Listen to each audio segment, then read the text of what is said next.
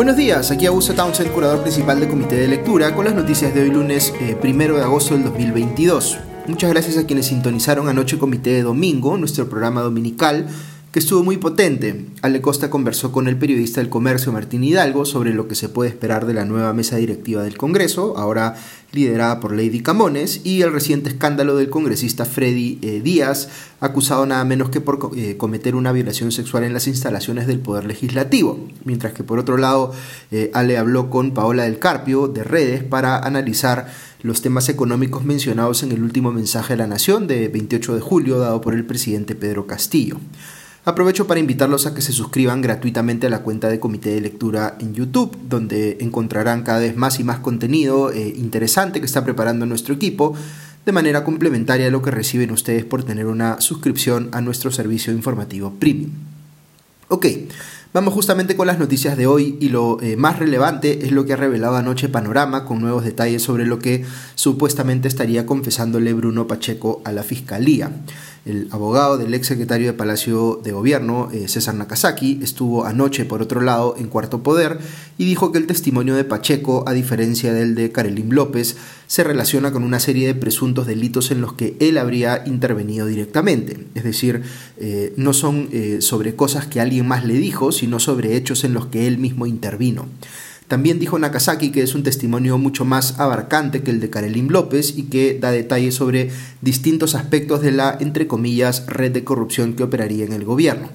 Hay que tener en cuenta, sin embargo, que, según el propio Nakazaki, el testimonio de Pacheco como parte de su colaboración eficaz eh, con la justicia todavía no está suscrito y formalizado, así que no sabemos oficialmente lo que va a quedar, digamos, escrito en piedra. Y también mencionó el abogado que algunas cosas que se vienen diciendo en la prensa no son exactas, aunque no precisó cuáles. Incluso señaló que él cree que las filtraciones de información que se están haciendo sobre el testimonio de Pacheco no necesariamente hay que tomarlas como eh, si las estuviera haciendo alguien que quiere, digamos, incriminar al presidente Castillo frente a la opinión pública, sino que el móvil detrás eh, podría ser filtrar información falsa para tirarse abajo la legitimidad del testimonio. Les digo todo esto para recordarles que lo que supuestamente viene diciendo Pacheco, según lo que nos hemos venido enterando por la prensa, es muy pero muy grave, pero siempre hay que tomarlo con pinzas hasta que no haya pues testimonio oficial oleado y sacramentado. Pero vayamos a lo que ha dicho anoche Panorama, porque es quizá lo más incriminador respecto del presidente Castillo de todo lo que se ha conocido extraoficialmente que ha dicho Bruno Pacheco. Fíjense, según Panorama, el ex secretario de Palacio eh, habría confesado que él mismo recibió una coima de 15 mil soles y que además le entregó directamente una coima de 30 mil soles al presidente Castillo por las gestiones que hicieron ambos para que se nombrara a Hugo Chávez Arevalo como gerente general de Petroperú, que era un pedido especial del amigo personal del presidente Fermín Silva, el dueño de la clínica La Luz. Se entiende que si se pagó supuestamente un soborno por el nombramiento de Chávez Arevalo era porque había pues la expectativa de conseguir algún tipo de beneficio económico ilícito con su eh, presencia en la petrolera estatal. Pero en cualquier caso, lo que está haciendo aquí Pacheco, según Panorama, es autoincriminarse, es decir, reconocer él mismo haber cometido un delito, en este caso haber recibido un soborno eh, a cambio de facilitar un nombramiento, y estaría, nuevamente según Panorama, reconociendo además que lo que él recibió era solo una parte eh, menor, digamos, de la transacción ilícita, porque su entonces jefe, el presidente Castillo, recibió el doble. ¿Por qué esto es distinto y más grave que otras cosas que se han conocido sobre el supuesto testimonio de Pacheco? Pues porque, como les digo, se está autoincriminando. Pacheco estaría reconociendo haber cometido él mismo un delito eh, muy grave en el que también estaría implicado el presidente. Todo esto, repito, hay que tomarlo con pinzas hasta que se oficialice como parte de la colaboración eficaz. Pero si termina ocurriendo eh, eh, o termina confirmándose esto último, pues ya tenemos prueba directa de que Pedro Castillo estuvo implicado en actos de corrupción. Pero hay más que, dijo, eh, eh, que se dijo sobre Pacheco en Panorama. El ex secretario de Palacio habría señalado que el ex ministro de Transportes, el hoy prófugo amigo chotano del presidente Juan Silva, habría ingresado a Palacio el 18 de octubre del 2021, lo que está confirmado en el registro de visitas de ese día, con un maletín lleno de, dinero eh, de una supuesta coima para el presidente. Silva se quedó cinco horas en Palacio ese día.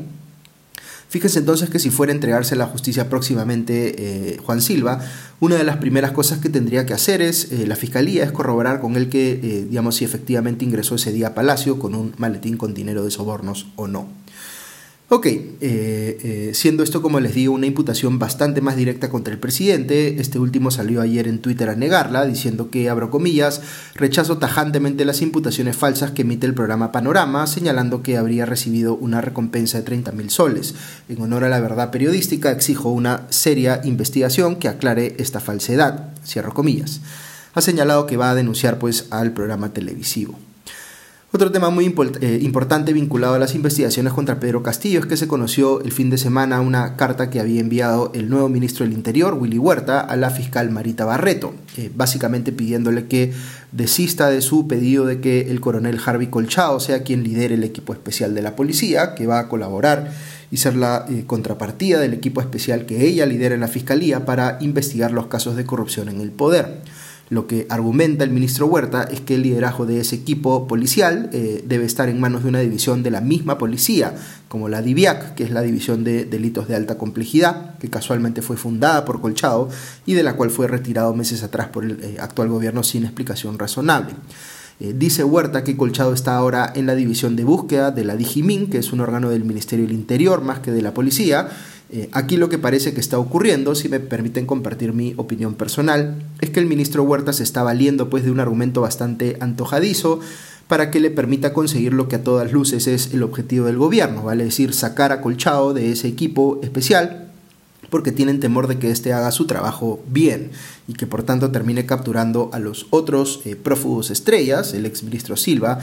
y el sobrino presidencial Fray Vázquez Castillo, y los haga pues hablar, como está hablando ahora Bruno Pacheco. ¿Qué revela este oficio entonces? Pues que el ministro Huerta y por extensión el gobierno eh, va a seguir eh, insistiendo, pese al escándalo, en sacar a Colchado del equipo especial, que no, eh, el que no tenga pues ningún recato en hacerlo es ciertamente preocupante porque muestra los extremos a los que están dispuestos a ir con lo que parece una estrategia de obstrucción a la justicia. Otro asunto importante que se conoció la semana pasada es que los hermanos Espino Lucana, Hugo y Angie, que son amigos personales de la hija adoptiva de la pareja presidencial, Jennifer Paredes, y cuyas empresas constructoras vienen beneficiándose de contratos millonarios con el Estado en este gobierno, pues habían recibido conjuntamente unos 90 mil soles que les habían sido entregados por los hermanos de Jennifer Paredes y de la primera dama Lilia Paredes de forma bastante sospechosa. ¿Qué tipo de negocio estarían haciendo los familiares directos de la primera dama con estos eh, nobles empresarios constructores? Pues ayer salió en punto final de Latina el abogado eh, de Hugo Espino Lucana a decir que se había tratado de un préstamo de los hermanos de la primera dama y que los detalles de esta operación serían entregados a la fiscalía. Dice el abogado que Hugo Espino Lucana tiene una relación con eh, David Paredes, uno de los hermanos de la primera dama, eh, pero no conoce al otro hermano Walter, lo cual es curioso porque este último también le depositó dinero. No explica, sin embargo, para qué fue el préstamo ni entra pues a discutir cuál es el origen de ese dinero. Cabe mencionar en ese sentido que Hugo Espina Lucana y los dos hermanos de la primera dama ya están siendo investigados por lavado de activos. Aquí todavía hay mucho que desentrañar, pero el que esté circulando dinero de familiares de la primera dama a estos dos empresarios constructores, siendo además Jennifer Paredes supuestamente trabajadora de una de esas empresas, pues lo que permite sospechar es que cuando menos podría haber detrás de todo esto un esquema pensado en direccionar obras a las empresas constructoras de los Espino Lucana para sacar así algún tipo de beneficio económico que termine llegando pues a los cuñados del presidente o a su familia. Ninguno de ellos debiera estar pues siquiera cercana, eh, cerca digamos de las empresas contratando con el Estado, porque ser familia política directa del presidente eh, ya los eh, inhabilita para ello. Pero ya vimos pues que esto no parece ser un impedimento específicamente para Jennifer Paredes, quien cree que la ley no se le aplica, pues dice haber estado trabajando en la empresa constructora de Hugo Espino Lucana sin contrato ni relación laboral aparente mientras vivía en Palacio y siendo pues la hija adoptiva de la pareja presidencial y no encontrando ella ningún problema en todo esto. Es eh, increíble, digamos, eh, cómo se quiere hacer ver aquí como que no hay nada malo, eh, solo pues una persona a quien supuestamente no se le quiere dejar trabajar. Dicho ese paso, hay otra denuncia que se ha conocido en punto final, hecha por la ex eh, viceministra de Transporte Fabiola Caballero, en el sentido de que la Superintendencia de Transporte Terrestre de Personas, Carga y Mercancías, la SUTRAN, se habría convertido en una agencia de empleos. Caballero da detalles de cómo eran las cosas cuando ella todavía estaba en el ministerio y era eh, responsable eh, eh, política de la Sutran, de cómo le llegaban CVs, sea de la Secretaría de Palacio o de la Primera Dama, de personas a quienes se había filtrado por ser cajamarquinos, chotanos o amigos del presidente, y que precisamente ella renunció al cargo porque no quería aceptar esas presiones. El actual jefe de administración de la entidad eh, es Jorge Herrera, quien es precisamente chotano y profesor como el presidente. El gerente de estudios y normas es Arsenio Barbosa Herrera, también chotano, al igual que la gerenta de prevención Amelia Galvez Saldaña. Yendo al Congreso, la semana pasada tuvimos la vergonzante noticia de que un parlamentario en funciones, Freddy Díaz, nada menos que el encargado de la Comisión de Presupuesto y de la Comisión Especial para elegir al Defensor del Pueblo, había sido denunciado por violar sexualmente a una trabajadora del Congreso en su oficina. Luego se conoció de otra denuncia por eh, violación sexual que implicaba a un asesor parlamentario, pero como si estas noticias no fueran eh, lo suficientemente ignominiosas o indignantes, apareció el parlamentario de Somos Perú, Vilmar Helera, nada menos que el tercer vicepresidente del Congreso, intentando explicar lo sucedido, responsabilizando a la propia agredida por haber eh, accedido a ingerir licor y por trabajar en una oficina en la que era la única mujer, es decir, echándole la culpa helera por la violación, no al violador, que dicho ese paso sigue prófugo, sino a la violada, con la naturalidad de quien no percibe en modo alguno el enorme machismo en sus palabras y soltando una que otra risa como si fuera pues un tema a ser abordado casualmente. Esto es inaceptable. Parlamentarias de distintas bancadas han salido a repudiar lo dicho por el ERA y esto no solo se ha visto, eh, este no solo se ha visto eh, forzado a disculparse, sino que probablemente pierda el cargo de tercer vicepresidente del Congreso, aunque él dice que no va eh, a renunciar a esa posición. Ok, voy a aprovechar los últimos minutos de este podcast para tratar en el espacio de la reflexión del día sobre esta iniciativa que se anunció la semana pasada y que se ha dado a conocer como la Coalición Ciudadana. Pueden conocer más sobre ella en su web, coaliciónciudadana.pe, pero básicamente proponen tres cosas. Eh, uno, acordar una agenda ciudadana de mediano y largo plazo con compromisos concretos. Dos, concertar reformas políticas y electorales indispensables. Y tres, demandar el adelanto de elecciones generales. Este último punto es lo más relevante porque los puntos 1 y 2 son cosas que se han venido pidiendo desde distintos sectores, pero lo diferencial aquí es que se trata de un grupo de más de 120 organizaciones que no comparten, digamos, las mismas posiciones políticas o ideológicas. Para darles una idea, están desde la Coordinadora Nacional de Derechos Humanos hasta el movimiento Capitalismo Consciente, pero que se han articulado alrededor de la consigna de pedir elecciones generales adelantadas. Eh, yo mismo he participado en las conversaciones tendientes a generar dicha coalición eh, en espacios que estuvieron convocados y facilitados por Asociación Civil Transparencia. ¿Qué impresión tengo sobre esta iniciativa? Les comento eh, transparentemente. Pues creo que es una gran cosa que se haya abierto este diálogo entre tantas organizaciones de la sociedad civil. En el diálogo mismo uno ve pues que no están alineadas en todo, pero eso es normal. Lo importante es ver en qué sí pueden estar alineadas, como en este caso en el pedido de eh, elecciones generales adelantadas. Siempre puede exigirse más en términos de diversidad de las organizaciones participantes, según, eh, eh, digamos, pero creo que ese es un buen ejercicio inicial.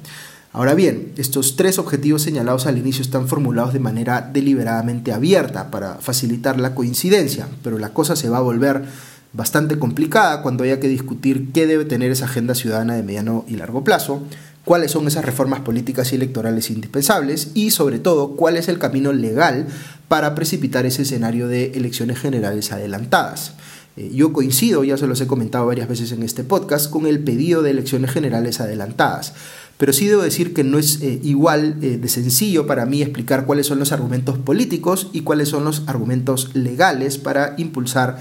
esa ruta lo que está haciendo de momento este colectivo de organizaciones es asumir una posición política sobre el adelanto de elecciones, que, como les digo, yo comparto. Esta se basa en la toma de conciencia de que tanto el gobierno como el Congreso en funciones están muy deslegitimados y que si fuera a precipitarse, digamos, un escenario en el que solo cae uno de ellos, digamos, renuncia o se vaca el presidente, pero el Congreso actual decide convocar solo elecciones presidenciales y quedarse ellos cuatro años más, o el gobierno fuerza una disolución del Congreso vía doble negación de confianza, pero ellos deciden quedarse hasta el final del término presidencial, pues la situación podría ser políticamente combustible. No es una certeza que lo sea, digamos que las encuestas, eh, las encuestas parecen dar a entender que la ciudadanía apoya de manera más amplia el escenario de elecciones generales adelantadas, pero no sabemos a ciencia cierta qué podría pasar eh, si nos vamos hacia alguno de esos dos escenarios donde cae solo un poder pero no el otro. En lo personal, yo creo que el escenario que podría ser políticamente más combustible es uno en el que cae el gobierno, pero el actual Congreso se resiste a irse con él. Aquí estamos pues en el terreno de la especulación y por eso les digo que es una discusión más política que legal. Pero digamos que llegamos a ponernos de acuerdo eh, en que políticamente el escenario de elecciones generales adelantadas es el más apropiado para enfrentar una crisis política como la que actualmente tenemos. Aún teniendo esa parte clara, lo que no está tan claro es cómo llegamos legalmente a eso, porque no existe en nuestra constitución un artículo que regule un escenario como este en el que estamos y que defina claramente cuál es la ruta a seguir para pedir elecciones generales adelantadas. Parece que de todas formas esto supondría pues algún cambio a la constitución misma, cosa que en sí eh, entraña pues una serie de complejidades. Digamos que en un escenario ideal, pero altamente improbable, el gobierno y la oposición en el Congreso eh, se ponen a negociar y voluntariamente deciden ambos apoyar el adelanto de elecciones generales. Eso sería lo más responsable, a mi juicio, pero es casi imposible que ocurra. Otro escenario pasa, digamos, por vacar al presidente si no renuncia, habiendo antes inhabilitado a la vicepresidenta Dina Boluarte, y luego presionar al Congreso para que reforme la Constitución y recorte su propio mandato, para así convocar a elecciones generales. Pero sospecho que no todos en esa coalición están de acuerdo en el tratamiento que debiera dársele al caso de Dina Boluarte. Algunas instituciones pensarán que sí merece ser inhabilitada en lo inmediato por la acusación de incompatibilidad por este tema del club eh, departamental eh, Apurímac, eh, pero otras pensarán que si bien debe convocarse a elecciones generales anticipadas, quien debe gobernar antes de que se haga efectivo ese cambio, digamos, es Dina Boluarte, mientras que otros pensarán que debe ser la actual presidenta del Congreso, Lady Camones, o una nueva presidenta o presidente del Congreso elegido ad hoc cuando se precipite ese escenario.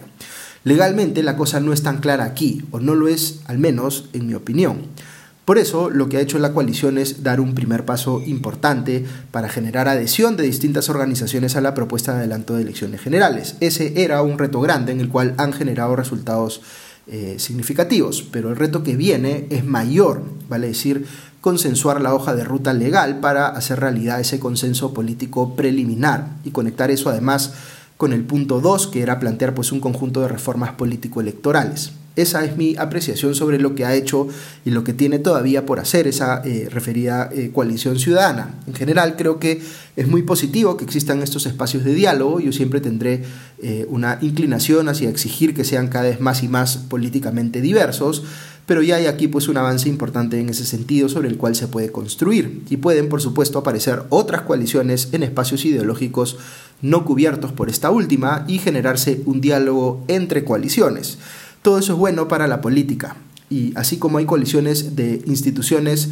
de la sociedad civil para discutir en este caso el tema del adelanto de elecciones generales, ojalá las pudiéramos tener en tantos otros temas como la reforma del sistema judicial, la reforma educativa, sanitaria, laboral o del Estado. Cuando los políticos profesionales no hacen su trabajo, la ciudadanía organizada tiene que comprarse el pleito y trabajar en esos consensos, mostrándole a los políticos una forma distinta de hacer política.